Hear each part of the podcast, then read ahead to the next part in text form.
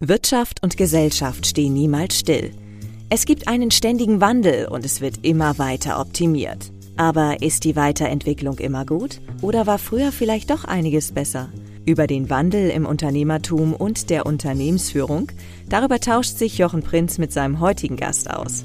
Espresso Pionorissimo das ist der Podcast der Cynthia Real Estate. Mein Name ist Jochen Prinz. Mein Name ist Ilka Grunewold. Espresso Pionorissimo. Belebend bahnbrechender Pioniergeist in knackiger Form. Espresso Pionorissimo. Freuen Sie sich auf neue Perspektiven, innovative Ideen und jede Menge interessante Gespräche. Espresso Pionorissimo. Bei uns ist heute Falk Scherer ein langjähriger Geschäftspartner und Freund von Jochen. Und die beiden möchten mit Ihnen ihre Meinungen und Erfahrungen teilen, wie sie die Entwicklung der Unternehmensführung wahrnehmen und einschätzen. Jochen, ich bin schon gespannt, zu welchem Fazit ihr kommt. Vor allem, welche Veränderungen eurer Einschätzung nach wirklich ein Gewinn sind. Ja, Ilka, darauf freue ich mich auch schon sehr.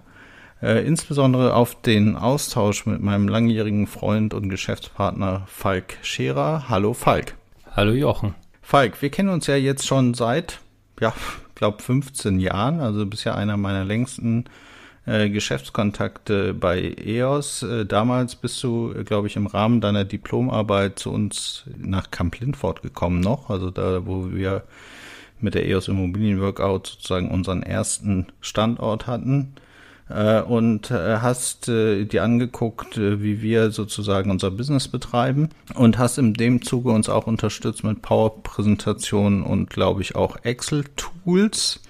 Und das hat sich immer weiterentwickelt weil du eben dann auch irgendwann eine Firma gegründet hast und mit dieser Firma unsere Unternehmenssoftware sozusagen weiterentwickelt hast. Aber du hast das eben nicht nur rein softwaretechnisch begleitet, sondern eben auch als Berater immer die Businessprozesse gekannt. Und das war dir auch immer besonders wichtig, dass du eben nicht als Softwarehaus gesehen wirst, sondern als Beratungsunternehmen äh, als Unternehmensberater letzten Endes äh, und hast uns da gute, gute Dienste über die vielen Jahre erwiesen, so und bist somit ja auch sozusagen einer der Verfolgsväter der Gesellschaften, die ich immer noch führen darf. Falk, magst du selbst noch ein paar Worte zu dir sagen, was du heute machst und äh, wie du das damals empfunden hast? Sehr gerne. Ja, wie du richtig gesagt hast, äh, wir haben uns kennengelernt, äh, da habe ich meine Diplomarbeit bei EOS geschrieben über NPL, da saß ich im Risk Management in Hamburg und äh, wollte, da warst du ganz neu, glaube ich, mit deinem Geschäftsfeld, mit den besicherten mhm. ähm,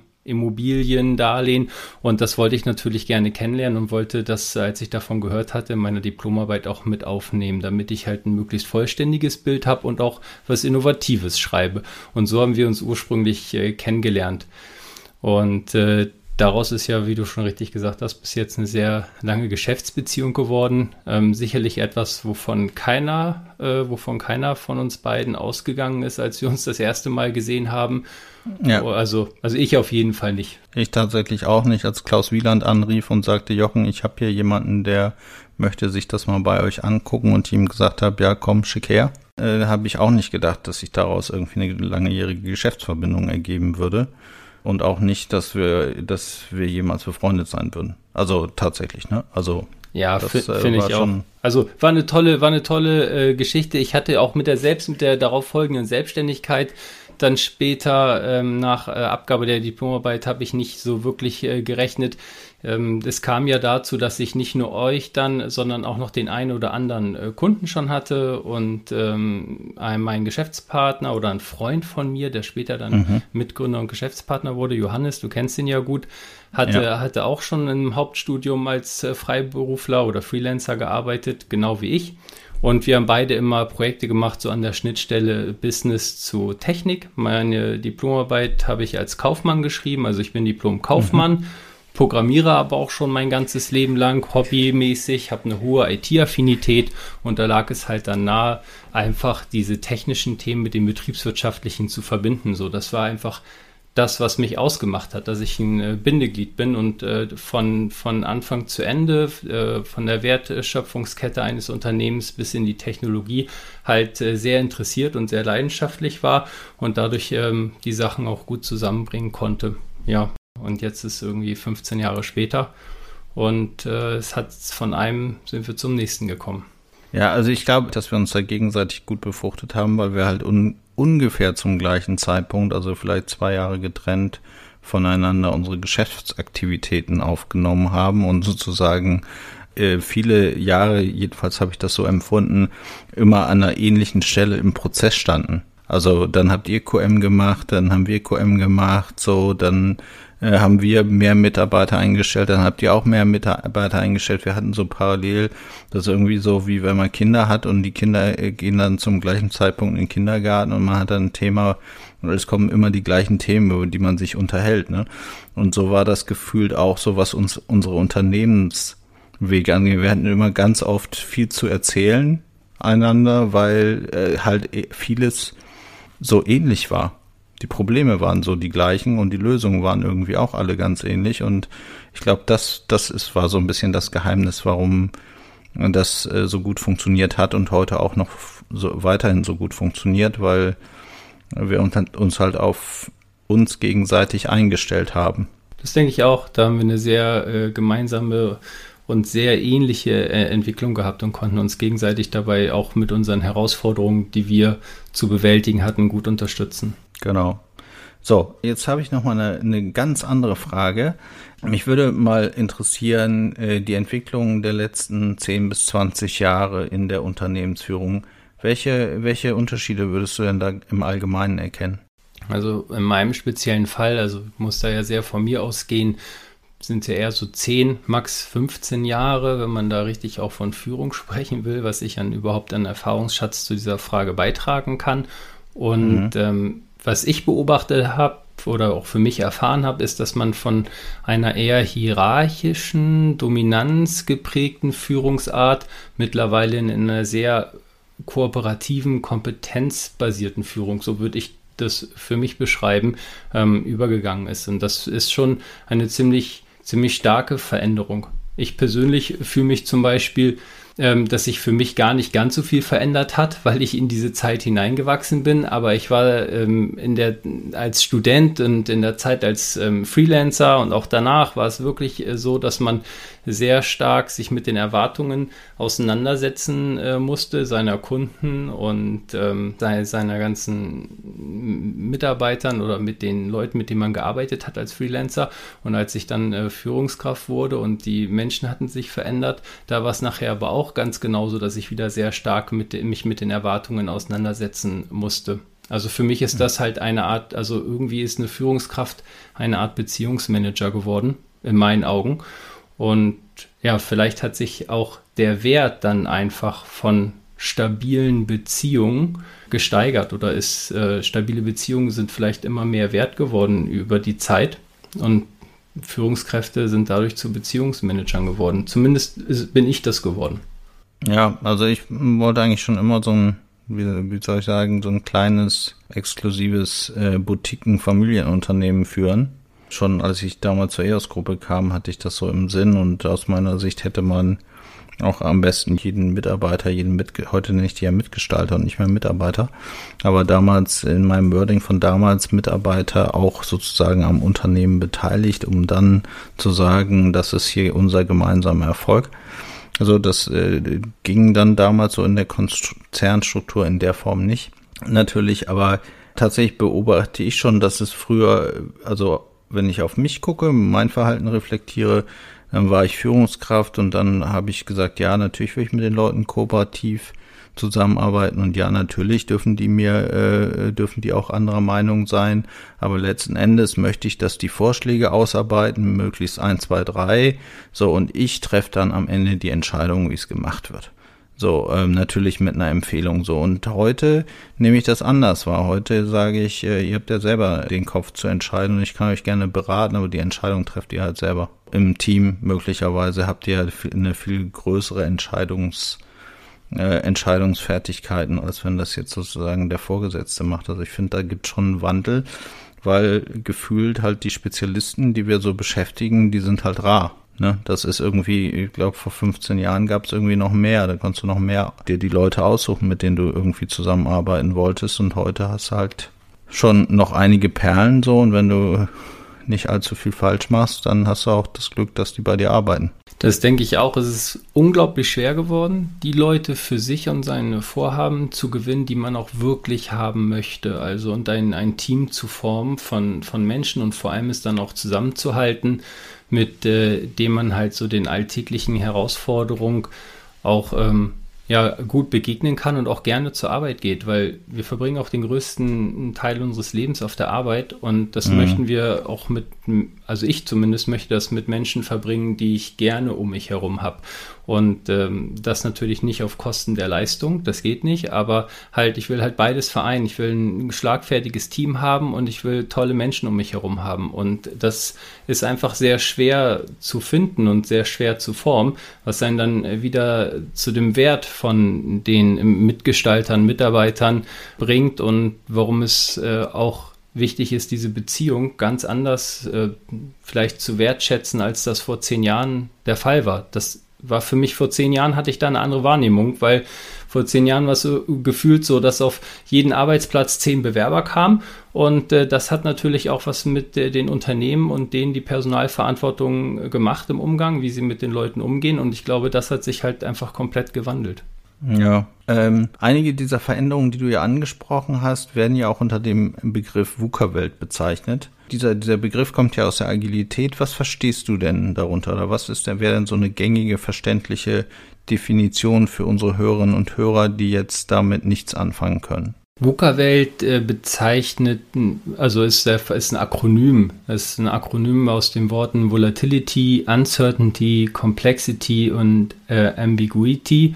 Also volatil, flüchtig, ungewiss, komplex, mehrdeutig und letztendlich äh, ist das ein Wort, das geprägt worden ist, um die Welt äh, irgendwie zu beschreiben, in der wir uns befinden.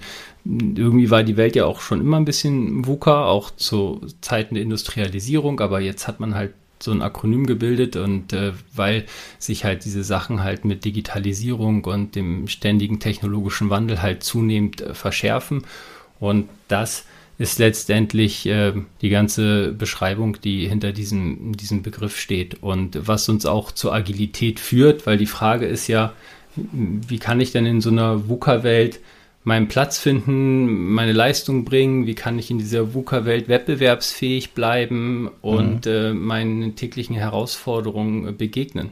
Ja, wobei ich am Anfang tatsächlich mit dieser Agilität, als ich davon hörte, echt so meine Schwierigkeiten hatte, weil ich halt immer äh, ein perfektes Produkt an den Kunden ausliefern wollte und das auch so gewohnt war, sozusagen so lange an dem Produkt zu arbeiten, bis es halt auslieferungsfähig ist. Und ich habe dann eine ganze Weile gebraucht, um zu verstehen, dass das Produkt viel, viel besser ist, wenn das nicht im qualitativ einwandfreien Zustand ausgeliefert wird. Welche Entwicklung siehst du denn sozusagen bei der Agilität? Hast du da Beispiele?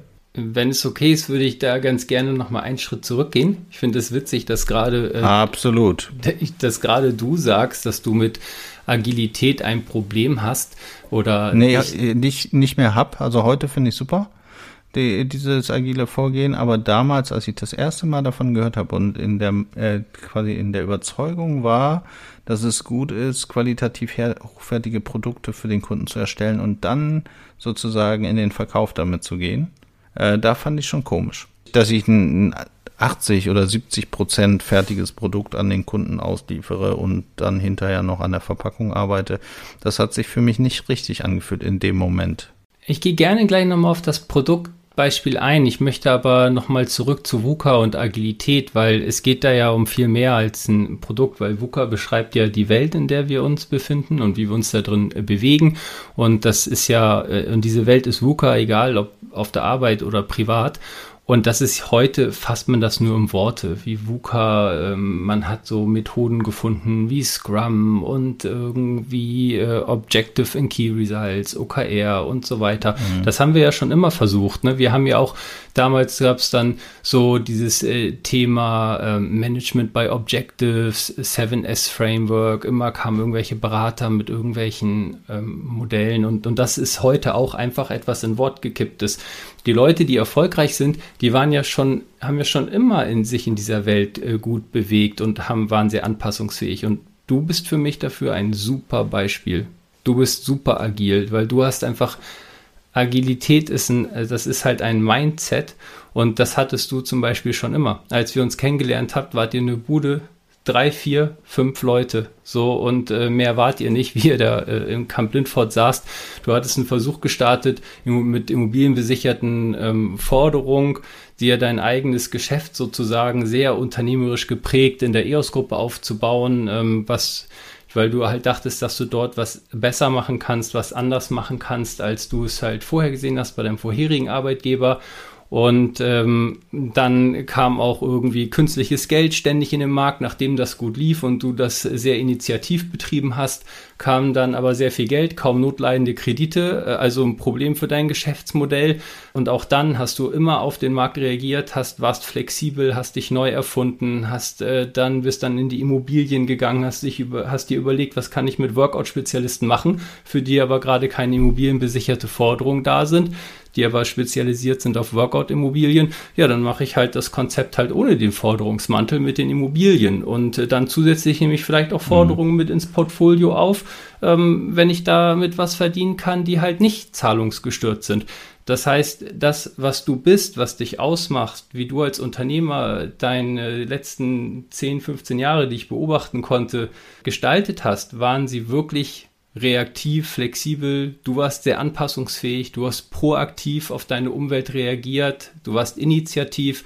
Das ist die Definition von Agilität. Na, guck mal, ich bin Agilität. Du bist agil und es gab auch schon immer Leute, es gab immer Leute, die erfolgreich Software entwickelt haben, auch ohne dass es Scrum gab. Aber auch diese Leute werden schon damals äh, sehr agile Methoden und Prinzipien angewandt haben, nur dass wir der Sache halt keinen Namen gegeben haben. Und äh, heute ist die Welt einfach so, heute versucht man halt durch solche Managementmodelle und auch diese äh, Worte, die man dafür findet, das halt besser zu transportieren und äh, halt auch ähm, Möglichkeiten, wie man sich in dieser äh, schnellen Welt zurechtfinden kann, halt an möglichst viele Leute zu transportieren. Okay, da kommt man, da hast du mich ja jetzt gerade nochmal ganz anders abgeholt. Dann, ähm, also tatsächlich, da hast du natürlich recht. Ich bin immer äh, agil oder immer flexibel auf die auf die Bedürfnisse unserer Kunden eingegangen und habe halt immer schon eigentlich vom ersten Tag an versucht, ihnen maßgeschneiderte Lösungen zu zu bieten. Und wenn sich die Rahmenbedingungen geändert hat, habe ich es halt irgendwie anders gemacht, ne? Genau, du hast sehr agil reagiert, weil, weil de dein Mindset ist agil. Und das, was vielleicht früher eher noch eine Art Erfolgsgeheimnis war, dass Leute einfach von sich aus so waren, ähm, ist vielleicht heute, wird es immer mehr eine Notwendigkeit, um wettbewerbsfähig zu bleiben, um in, in dieser Welt seinen Platz zu behaupten. Aber die Menschen, die erfolgreich waren, die hatten das schon eh und je, ohne dass wir der Sache einen Namen gegeben haben. Ja, cool. Mensch, Falk, da lerne ich hier über den Podcast nochmal mich ganz neu kennen beziehungsweise erfahre, dass ich äh, schon immer agil war. Das äh, überrascht mich jetzt tatsächlich, weil ich, äh, weil ich halt äh, das vielleicht auch dann ein bisschen zu klein gerade gedacht habe in nur Produkten.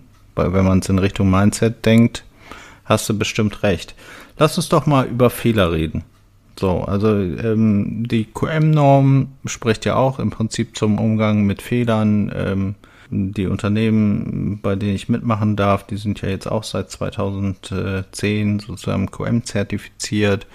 Trotzdem ist es so mit der Fehlerkultur so eine Sache. Du kannst den Leuten sagen, macht eure Fehler transparent, das ist gut, da können wir alle ordentlich von lernen. Aber so richtig stolz darauf, irgendwie einen Fehler zuzugeben, ist jetzt, sind, also das braucht schon ein bisschen Überwindung, ne? Ja. Findest du, dass sich da eine Veränderung eingestellt hat bei dir im Unternehmen? Also das äh, war das, kannst du das auch so bestätigen, dass es vielleicht am Anfang nicht so prall war, einen Fehler zu machen und dass sich das Fehler anzeigen und so, dass das sozusagen den Leuten jetzt leichter von der Hand geht?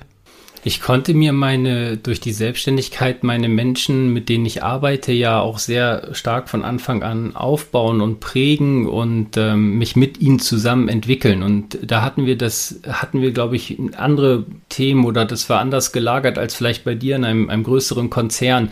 Wir hatten immer schon eine sehr, sehr offene Fehlerkultur. Wir konnten immer schon auch kommunizieren direkt, was wir finden, was gut gelaufen ist und was wir finden, was schlecht gelaufen war. Und da war das noch gar nicht so modern, auch wieder wie ne, Agilität, Scrum, Retros, das, das war auch einfach nur das, was so einem der, der logische Menschenverstand und die persönlichen Werte mitgegeben haben, dass wenn wir alle gemeinsam wissen, dass wir, wenn wir uns kritisieren oder wenn wir über mhm. Fehler sprechen, zu keiner Zeit ähm, persönlich sind, sondern wir wissen, dass wir uns mögen und freiwillig miteinander äh, an diesem Ort sind und auch freiwillig miteinander jeden Tag arbeiten und das auch gerne tun, dann ist, glaube ich, da die wichtigste Grundlage geschaffen, um wirklich offen über Fehler reden zu können. Okay, also äh, letzten Endes der offene Umgang mit den Fehlern, das Annehmen andersartiger Meinung und äh, letzten Endes auch nicht das Verwerten in seinem Sinne äh, des Fehlers des anderen für eigene äh, Vorteile. Ja, das, ne? ich glaube, das ist war bei uns als kleine Firma, ich meine, wir sind ja dann gewachsen immer weiter und es hat sich später vielleicht auch ein bisschen verändert. Aber mit der Veränderung und mit der Größe, dass die Firma gewachsen ist, sind halt auch, weil wir auch Softwareentwicklung gemacht haben, ähm, Fehlerkultur auch dann prozessual verankert worden, dass man halt, ähm, wir machen zum Beispiel alle 14 Tage Retros, wo wir darüber reden, was ist gut gelaufen in einem Sprint, was ist nicht so gut gelaufen, was wollen wir anders machen. Also jetzt, wenn man dann rein zur Produktentwicklung geht, zur Pipeline, dann ist das ja schon sehr institutionalisiert, wie wir damit umgehen und äh, Sprachhemmung und Fingerpointing ähm, ist dort auch abgeschlossen aufgebaut und wir haben auch manchmal Dritte, so sogenannte Agile Coaches, die dann tatsächlich auch die Moderation übernehmen. Das ist vielleicht sogar nochmal eine Erleichterung. Aber ich für meinen Teil muss sagen, für Connors jetzt, auch als wir klein waren und es nicht so institutionalisiert war, der Umgang mit Fehlern und wir keine Moderatoren hatten für Retros und äh, derlei Meetings, hatten wir, finde ich, schon eine sehr fortschrittliche Fehlerkultur, weil sie schon sehr offen war und sie basierte einfach darauf, dass wir uns alle respektieren, dass wir uns alle sehr hoch wertschätzen mhm. und man dadurch die Rahmenbedingungen hatte, auch sehr frei sprechen zu können und auch mal hart sprechen zu können, weil der andere immer wusste, egal äh, wie hart man spricht oder auch wenn man sich vielleicht mal einen Tag im Ton vergriffen hat, der andere weiß, ähm, oder kann sich gewiss sein, dass da nichts Persönliches da ist, sondern dass man äh, im, im Großen und Ganzen sehr wertgeschätzt wird. Welche Aspekte der Unternehmensführung würdest du sagen, sind heute besser, als sie früher waren? Also früher, früher, sagen wir zu Beginn deiner Karriere als Führungskraft, also vor 15 Jahren, und jetzt heute so in, innerhalb der letzten zwei Jahre, was äh, würdest du sagen, sind so Aspekte in der Unternehmensführung, wo du sagst, das war hat mich früher genervt und heute machen wir das so und so und das ist, finde ich, ganz toll. Die Frage ist ja auch, was, was war früher besser und damit äh, tue ich mich ein, ein bisschen schwer, weil was früher oder heute besser oder schlechter ist, finde ich, hat ganz viel mit den handelnden Protagonisten zu tun, also mit den Führungskräften und dem jeweiligen Mindset. Du hast äh, vorhin eine Sache gesagt. Mhm. Du hast gesagt, du hast damals mehr entschieden und jetzt lässt du die Mitarbeiter entscheiden. Also das ist ja auch ein agiles Prinzip, so selbstorganisierende Teams und dementsprechend auch äh, Entscheidungskompetenz ähm, in diese Teams zu delegieren. Ja, auch einfach, also für mich für mich ist es einfach die Logik, wir machen hier gemeinsam Unternehmen. Es ist nicht mein Unternehmen, sondern es ist genauso mein Unternehmen wie das Unternehmen des Mitgestalters. Ich bin halt nur schon länger da. So und äh, und wir schaffen hier gemeinsam Nutzen und es hat es geht in Richtung auch Skalierbarkeit. Ne? Wenn ich alles alles alleine mache, äh, dann kommen wir nicht weit. Also wenn wir zu zweit aktiv sind, dann schaffen wir auf jeden Fall mehr als 100 Prozent. Alleine komme ich nie über 100 raus. Das ist richtig und ich, äh, das sind ja auch positive Sachen, die würde ich ja auch hervorheben, weil die Mitarbeiter eine höhere Identifikation bekommen. Aber wenn man jetzt irgendwie, wenn ich was sagen sollte, was ich früher nicht unbedingt besser war, aber halt anders ist, dass Führungskräfte halt auch dadurch, dass die Teams vielleicht nicht ganz so selbst ähm, organisierend waren, Verantwortung nicht leicht wegdelegieren konnten. Das können sie heute zwar auch nicht, aber wenn der eine oder andere Führungskraft das ein bisschen falsch versteht oder das falsche Mindset hat, dann kann es schon mal so aussehen, als würde es die Verantwortung an die Mitarbeiter wegdelegieren. Und früher war dadurch, dass es hierarchischer war und auch klar war, wer in der Verantwortung ist, hat es auch vielen Leuten eine mhm. andere Verbindlichkeit gegeben.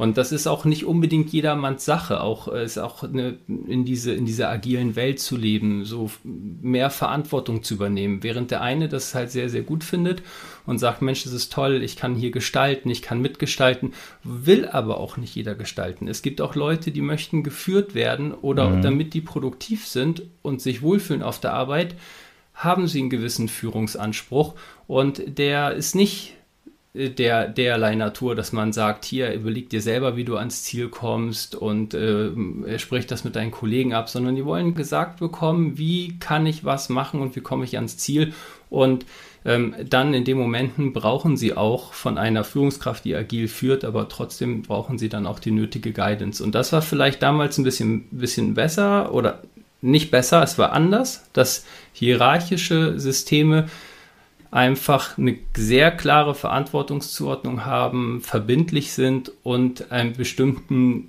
Art von Mitarbeitern, die das benötigen, sicherlich mehr Orientierung geben. Mhm. Ja, also ich kann für, für mich persönlich die Frage eigentlich nur so beantworten, dass für mich der Unterschied früher, also vor 15 Jahren und heute einfach war, äh, ich habe ein großes, also es hat sich ein extrem großes Netzwerk ausgebildet an äh, wahnsinnig tollen Menschen also ich habe gefühlt eine viel bessere Verbindung zu ganz vielen Menschen. Also ich weiß ganz viel über die und, und bin irgendwie näher dran, als ich das am Anfang war. Früher war ich vielleicht mehr interessiert an den reinen Businessprozessen und jetzt interessiert mich aber der Mensch rundrum so in seinen Fertigkeiten und wie er sich in das Team einbringt. Und ich habe einfach sehr viele tolle Geschichten gesammelt von den Menschen, die mich berührt haben. So, und das hatte ich halt am Anfang meiner Zeit nicht. Aber ob sich jetzt dadurch mein Führungsstil verändert hat, ja, auf jeden Fall. Und ich muss sagen, mir gefällt das heute, mir hat es aber damals auch gefallen. Und vielleicht ist das so das, was, was man sagen, besser, schlechter, hm, hm, alles hatte halt so seine ich Zeit. Ich glaube ne? über dich, und das hatte ich ja schon gesagt, dass du heute genau da wärst, wo du jetzt auch bist, ohne dass äh, irgendjemand dir Folien zum Thema VUCA, Agilität und so weiter vorlegt oder neue Managementmodelle, weil weil das bist einfach du. Du, äh, auch wenn du unzufrieden mit dir bist, so wie ich dich in den letzten Jahren kennengelernt hast, dann hältst du auch mit Selbstkritik nicht zurück. Äh, wenn du dich weiterentwickeln willst oder Probleme ähm, lösen willst an dir selber, wo du sagst, das kriege ich so nicht hin, dann äh, suchst du dir einen Business Coach und ähm, hast auch immer versucht, deine Beziehung zu deinen Mitarbeitern zu hinterfragen. Also so oder so, mit oder ohne. Ähm, diesen äh, Modellen und diesen äh, guten Worten und Büchern und Literatur und was wir da nicht alles heute haben und Agile Coaches, äh, wärst du, glaube ich, da, wo du bist. Ja. Also auch mit deinen Mitarbeitern, ne? Also nicht deine Position, sondern dein Verhältnis zu deinen Mitarbeitern wäre da, wo es heute auch ist. Ja. Also wahrscheinlich ist wahrscheinlich so, ich hätte bereue auch tatsächlich nichts, würde glaube ich alles genauso wieder machen, wie ich es bisher auch gemacht habe. Wenn wir jetzt in die Zukunft gucken, also zehn Jahre weiter, was glaubst du, welche Veränderungen werden da noch kommen? Also wenn ich so zurückgucke, so auf die letzten 10, 15 Jahre und äh, äh, weiß nicht, wir trinken zusammen ein Glas Wein und überlegen uns, was hatten wir alles für tolle Geschichten und was ist alles so gelaufen, dann ist das immer eine Masse von Dingen. So, und wenn ich in die Zukunft denke, ja, dann denke ich immer so, ja, da wird sich nicht viel tun. So, aber das ist ja nicht richtig. Eigentlich geht's ja genauso weiter, ne? Oder vielleicht sogar noch exponentiell schneller. Ja, es wird auf jeden Fall weitergehen. Ex die Welt wird immer mehr VUCA werden, das wird sich halt äh, weiter beschleunigen. Jetzt, wo du mich nach der Zukunft fragst, fällt mir noch mal eine, äh, eine Sache rein, was vielleicht äh, früher besser war, tatsächlich, weil äh, das ist eine Angst, die ich mit in die Zukunft nehme. Ich habe das Gefühl, das ist vielleicht sehr subjektiv, aber dass äh, vor zehn Jahren Bewerber einfach, äh, die dann auf dem Markt waren, einfach sehr viel Leistungs- bereiter waren. Das heißt, die kommen ja auch jetzt in eine Welt hinein, wo halt gefühlt auf äh, jede Fachkraft zehn Arbeitsplätze zur Verfügung stehen und lernen das halt von Anfang an kennen. Sie lernen halt da keine Knappheit äh, kennen. Ähm, wenn es halt darum geht, sich einen Arbeitsplatz äh, zu verschaffen, was natürlich auch deren Mindset prägt, deren Verhältnis prägt, was halt geben und nehmen mit der Arbeit und dem eigenen Ziel, der persönlichen Zielsetzung angeht. Und da habe ich auch äh, jetzt wieder den Link zu der Zukunft. Das fand ich war früher ein bisschen besser. Die Leute hatten, was die Leistungsbereitschaft geht äh, und äh, angeht und das Verhältnis meine persönlichen Ziele mit meinen beruflichen Zielen über Einklang bringen, vielleicht eine etwas eine höhere Selbsthärte zu sich selbst, ähm, die, wie ich finde, gefühlt ein Stück weit verloren gegangen ist. Und das wird uns auch in der Zukunft noch beschäftigen. Also wenn wir gerade jetzt wirtschaftliche Zeiten vor uns haben, die ein bisschen unruhiger werden, wenn wir mal in eine Rezession kommen, dann äh, brauchen wir auch Leute, die halt eine bei allen agilen Prinzipien und auch agilen Führen, das, das finde ich alles super. Ich bin, bin ja auch leidenschaftlich in dieser agilen Welt und promote auch ein agiles Mindset. Aber wir brauchen auch diese Leute, die diese, diese gewisse Selbsthärte mit sich bringen, gerade dann, äh, wenn es mal, ähm, wenn wir nochmal wirtschaftlich schwierigere Zeiten bekommen könnten. Ja, wobei, das kann ich nur teilweise bestätigen. Also in dem Abschnitt war ich auch lange Zeit, also bis vor, weiß ich nicht, eineinhalb Jahren bestimmt, dass ich auch gesagt habe, hm, die jetzt heute älteren Mitarbeiter sind so gef gefühlt fleißiger als die jungen lassen sich halt nichts anhaben oder so und fallen nicht so schnell aus. Aber tatsächlich kann ich das heute nicht mehr so erkennen, weil ich habe eine ganze Menge junger Leute, die sehr talentiert sind und die äh, gefühlt wieder, wieder die Welt erobern wollen und auch die Welt verbessern wollen und die dann extrem viel Gas geben. So, also habe ich inzwischen sehr, sehr viele. So, das war vor einiger Zeit noch mal ein bisschen mehr so in Richtung Work-Life-Balance. Da war irgendwie äh, tatsächlich, äh, haben sich dann so der, der eine oder andere Mitarbeiter mehr zum Work-Life-Balance-Seminar angemeldet, um zu gucken, wie er seine Freizeit da entsprechend optimieren kann. Und heute erlebe ich das aber tatsächlich nicht mehr so durchgängig, sondern äh, ich erlebe eigentlich junge Menschen, die in den Job kommen und die dann gucken wollen, dass es nachhaltiger ist, die mit dem Fahrrad zur Arbeit fahren statt mit dem Auto oder die mit öffentlichen Verkehrsmitteln fahren oder gar kein Auto mehr haben. So, also ich glaube schon, dass es so einen strukturellen Wandel gibt und dass jetzt auch die ganz Jungen, die jetzt wieder zurückkommen, so oder die zwischen 20 und 30 sind, dass die schon auch äh, ziemlich genau wissen, was sie wollen. Ähm, zum Großteil kann ich deine Beobachtung auch bestätigen.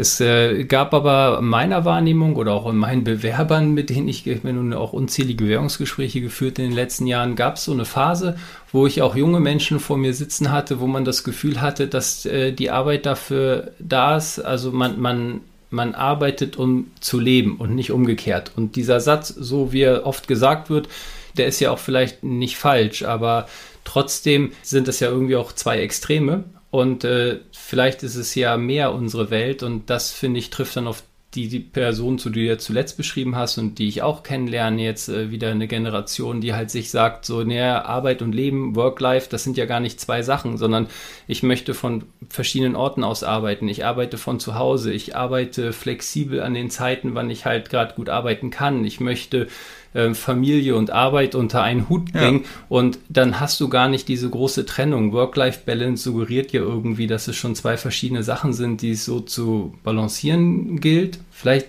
sind sie das, ich weiß es nicht, aber schöner ist ja der Gedanke und ich glaube, das klappt doch und so handhabe ich das mit meinen Mitarbeitern, weil ich glaube, dass sie dadurch, dass ich dadurch sehr loyale und sehr committete Mitarbeiter habe, dass ich für jeden Einzelnen versuche, seinen Lebensstil mit der Arbeit unter einen Hut zu bringen. Wir haben Langschläfer, die stehen spät auf und arbeiten lang. Wir haben Leute, die äh, stehen ganz mhm. früh auf, bringen ihre Kinder in die Kita, ähm, äh, arbeiten danach, dann mittags müssen sie die vielleicht wieder abholen, dann arbeiten die nochmal am Spätnachmittag, dann machen die nochmal, bringen die den Sohn zum Fußballtraining und arbeiten dann aber auch nochmal von 21 bis 23 Uhr. Und das ist etwas, was ich halt ermöglichen will. Ich will einfach sagen, ähm, dass das halt das Leben und Arbeit Arbeit halt gemeinsam genossen und gestaltet wird und dass es gar nicht so als zwei große getrennte Buckets zu sehen sind, sondern etwas, was wie so ein Zahnrad ineinander passt. Und das ist halt bei jedem ein bisschen anders. Jeder, jeder ist ein anderes Zahnrad. Ja, aber ich, ich glaube, dass genau das halt der Wandel ist. Du kümmerst dich halt mehr um die Bedürfnisse deiner Leute. Früher hast du gesagt, ich biete hier einen Job und der dauert 39, 40 Stunden die Woche und ich erwarte, dass die Leute ihre Leistung bringen in diesen 39 bis 40 Stunden die Woche und am besten auch noch ein paar Stunden mehr. So, und wie die zur Arbeit kommen, das ist mir doch egal. Das ist doch deren Aufgabe so. Und heute äh, überlegst du fast, ob du die mit dem Bus Ja, wo, das ist auch extrem. das mache so. ich nicht. So, also jetzt ist, ja. ist jetzt überspitzt, ne? Aber heute, heute überlegst du dir, können die nicht auch an äh, montags und freitags von zu Hause aus ihre Leistung bringen? Müssen die überhaupt ins Büro kommen? Also du gehst ja viel mehr auf die Bedürfnisse der Leute ein und versuchst das entsprechend zu bedienen, um halt die größtmögliche Flexibilität für jeden zu bieten, aber natürlich auch, damit die Leute glücklich sind und auch bei Richtig, dir bleiben. aber ich fordere auch was dafür. Und ich fordere halt dafür, dass die Leute halt in ihrem Teamverbund, in dem sie sind, funktionieren. Wenn mich zum Beispiel Leute Urlaubs, wenn bei mir zum Beispiel meine Mitarbeiter äh, Urlaubsanträge einreichen, dann äh, frage ich als erstes, und das war teilweise für die noch ungewohnt, ob das mit ihrem Team abgestimmt ist, mit dem jeweiligen Entwicklungsteam, in dem sie gerade zugeordnet sind. Weil das ist wichtig, dass das funktioniert. Ich habe eine Erwartung an das Team, ein Produkt muss betreut werden, auch mhm. wenn wir zusammenarbeiten. Ihr wollt, äh, dass Support äh, da ist, auch zwischen Weihnachten und Neujahr. Wir haben unsere Verfügbarkeiten, unsere Entwicklungsziele und wenn die abgestimmt sind, äh, wann wer arbeitet, wann wer im Office ist oder nicht, wann wer Urlaub machen kann. Meine Anforderung an meine Mitarbeiter ist, ihr habt sehr, sehr hohe Freiheiten, aber ihr müsst miteinander funktionieren und ihr müsst meine Anforderung nicht an euch ein, als Einzelnen, sondern meine Anforderung an das Team. Die müsst ihr sicherstellen. Wie ihr das sicherstellt, da habt ihr maximale Freiheiten. Genau, aber das ist ja Verantwortung, ne? Also du erwartest von denen die Übernahme von Verantwortung für ihr Team. Genau. Und für ihre, für ihre geschuldete Leistung die du ja möglicherweise an andere verkauft hast. Richtig. Und, äh, so, und solange das funktioniert, greife ich auch überhaupt nicht ein in, in, in die Organisation und wie sie das machen. Ne? Wenn sie sich nachher streiten und es sorgt dazu, dass alle gleichzeitig Urlaub eintragen und ich stehe da als Verantwortlicher ohne Team, wenn ein Supportfall ist bei irgendeinem Softwareprodukt, dann ist das natürlich äh, nicht so, wie ich mir das vorstelle, sondern es ist halt so, dass ich nur Rahmen, dass ich die Rahmenbedingungen setze und in diesen Rahmenbedingungen haben sie halt maximale Freiheiten, äh, sich, sich selbst organisieren zu bewegen. Genau, und das glaube ich ist halt auch, äh, auch eben dieser wesentliche Unterschied. Heute empowerst du die Leute und sagst, ihr könnt das alles machen und ihr könnt eure Zeit so gestalten, wie ihr das wollt. Aber äh, in einer Woche müssen wir abliefern. Genau. Ich möchte gerne noch eine andere Sache sagen, in die Zukunft gucken, weil ich mache mir fast weniger Gedanken um die Mitarbeiter, die ja auch jung sind und auch in diese agile Welt reinwachsen und das ja auch schon von früh an reingetankt kriegen. Was ich spannend finde, ist der Blick auf die Führungskräfte, weil die Führungskräfte haben das nicht ich sag mal, mit der Muttermilch, mit der Uni und so weiter äh, mitgekriegt, sondern die kommen noch aus einer, die sind ganz anders geprägt, sowohl als Kind in ihrer Jugend als auch in ihrer Ausbildung, wie auch in ihren ersten Angestelltenverhältnissen bis über ihren Weg zu ihrer Führungsposition, in der sie heute sind, wurde der größte Teil ihres Arbeitslebens in dieser hierarchischen Welt geprägt. Und äh, jetzt kommen wir und sagen, hier, wir müssen das aber anders machen. Ihr könnt damit die Leute nicht abholen. Ihr müsst anders auf die zugehen und intellektuell erschließt sich das ja auch den, den Führungskräften der, der etwas älteren Jahrgänge. Und dann kriegen die halt auch die eine oder andere Schulung, das zu tun und finden das auch sinnvoll und gut. Und da finde ich, wird es aber spannend, weil ich beobachte auch äh, bei uns in der Organisation, dass das tatsächlich nicht jedem leicht fällt, sondern einigen tatsächlich schwer fällt, denn es gibt einen großen Unterschied zwischen äh, being agile und doing agile. Also natürlich kann man ein Buch darüber lesen und äh, kann eine Methode mhm. ausführen, wie sie im, im Buch steht.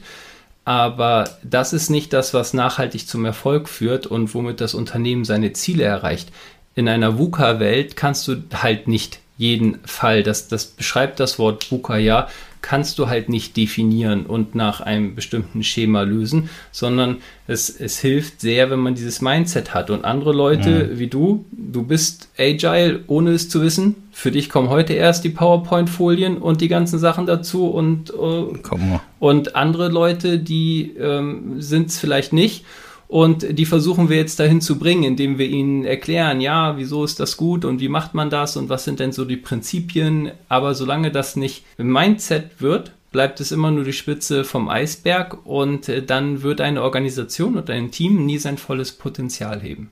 Ja, also ich bin, bin da auch absolut überzeugt, dass das so ist äh, tatsächlich. Ähm, aber wo soll es auch herkommen? Wenn jemand 30 Jahre Kaskade kennt, genau. dann ist es halt schwer, ihm die letzten zehn Jahre seines Berufslebens beizubringen, dass Agile jetzt sehr viel geiler ist. weil du ja vielleicht dann auch an der einen oder anderen Stelle Angst hast, dass man dich nicht mehr braucht. Ja, wenn du jetzt sozusagen die Verantwortung überträgst an das Team, also du trägst ja immer, also nur weil ich jetzt sage, die Leute treffen die Entscheidungen selber, heißt das ja nicht, dass ich die Verantwortung dafür aufgebe, für das, was für den, für den Team erfolgt, sondern du bestehst ja immer unter einem Rücken. Nur du bringst ja die Leute dazu, gute Entscheidungen zu treffen. So, also insofern hast du natürlich immer die Verantwortung für das Team und wenn was schief geht, dann hängt nicht der drin, der den Fehler gemacht hat, sondern im Zweifel ja ich auch. Weil ich mich ja hinterfragen muss, ob ich den nicht gut beigebracht habe, was meine Erwartung ist, oder ob ich möglicherweise einen Fehler gemacht habe, dem die Verantwortung zu übertragen. Also das ist ja immer so ein bisschen Henne-Ei, ne? Wo, wer ist jetzt schuld daran, dass irgendwas schiefgegangen ist? Aber die Frage nach Schuld ist ja auch nie entscheidend, sondern es geht ja einfach nur darum, irgendwas zu erkennen, einen Mangel zu erkennen und das in Zukunft dann möglichst nicht mehr zu machen. Ja, und schaffen unsere Führungskräfte das, ne? Also auch ihr Mindset noch mal ein bisschen zu justieren. Und da bin ich halt wirklich gespannt drauf. Äh, ich sehe das ja, bin da auch total positiv eingestellt, aber ähm, ich, ich sehe halt einfach, dass es nicht jedem leicht fällt und einige vielleicht auch salopp gesagt da gar keinen Bock mehr haben, sich jetzt ähm, nochmal groß, vielleicht haben sie das Gefühl, sich nochmal zu erfinden zu müssen oder dass das wieder das nächste komische Managementmodell ist, man, weil wer 30 Jahre dabei ist, ne, auf, mit der ist schon mit einigen Managementmodellen, äh, wie gesagt, den Scorecard 7S, was auch immer, äh, äh konfrontiert worden. Also äh, die haben auch viele Sachen kommen und gehen sehen und ähm, wenn das Mindset nicht stimmt, dann, dann mhm. wird es in die Schublade gepackt, dass es einfach nur ein weiteres Modell ist, was gerade kommt und irgendwann wieder geht, weil es eben nicht genau so ein Trendding, genau, ne? so, ein, so ein hippes Trendding von irgendeinem Unternehmensberater, den der Vorstand auf dem Golfplatz kennengelernt hat und jetzt muss das halt hier mit Druck reingebracht werden und eigentlich ist es ja nichts. Genau. So, also, äh, also das, das ist natürlich, ja. Spannend wird zu beobachten, wie ähm, diese freie, wie das auch für, für gestandene Führungskräfte, ich sag mal, der, der vorherigen Generation, wie die sich da drin wiederfinden, auch diese Freiheiten ähm, zu geben, ohne das Gefühl zu haben, dass man irgendwie Kontrolle verliert. Ja, also ich glaube, das ist ein ganz, ganz äh, wichtiger Punkt. Wir sind schon sehr, sehr weit äh, fortgeschritten in unserem Podcast. Äh, ähm, ich glaube ähm, tatsächlich, da war eine ganze Menge für unsere Hörerinnen und Hörer dabei. So an Erfahrungsaustausch und auch an Tipps, wie man es möglicherweise, wenn man in der einen oder anderen Phase steckt, so tun kann. Falk, wie geht's dir jetzt? Gut. Es ist Freitagabend, wir haben Wochenende vor der Tür. Ich erwarte gutes Wetter. Ich hatte ein angenehmes Gespräch mit einem guten Freund und immer noch Geschäftspartner und ich bin auch stolz darauf, dass wir immer noch für euch Software entwickeln dürfen und dass ihr immer noch nicht die Nase voll habt von uns. Ähm, das, nee, das wird, das wird auch noch die nächsten zehn Jahre so sein, da bin ich mir relativ sicher. Ja, und ich freue mich auch, was wir noch äh, in wie auf wir uns noch anpassen und erfinden werden und äh, was dabei noch alles so rauskommt. Bis dahin wünsche ich alles Gute dir, Falk. Vielen Dank für das tolle Gespräch. Es hat mir auch eine riesige Freude gemacht. So viel gelobt bin ich, glaube ich, noch nie worden in dem Podcast. Da bin ich ja schon fast rot angelaufen. Aber ich sage jetzt erstmal dir einen schönen Freitagabend und an unsere Hörerinnen und Hörer bis ganz bald. Wie hat es Ihnen gefallen? Haben Sie Fragen, Kritik oder Anregungen zu unserem Podcast? Dann freuen wir uns auf Ihr Feedback. Schicken Sie uns einfach eine E-Mail an podcast.cynthia.de. Espresso Pionorissimo. Weitere Infos finden Sie entweder in unseren Show Notes oder auf www.cynthia.de slash podcast. Bis bald!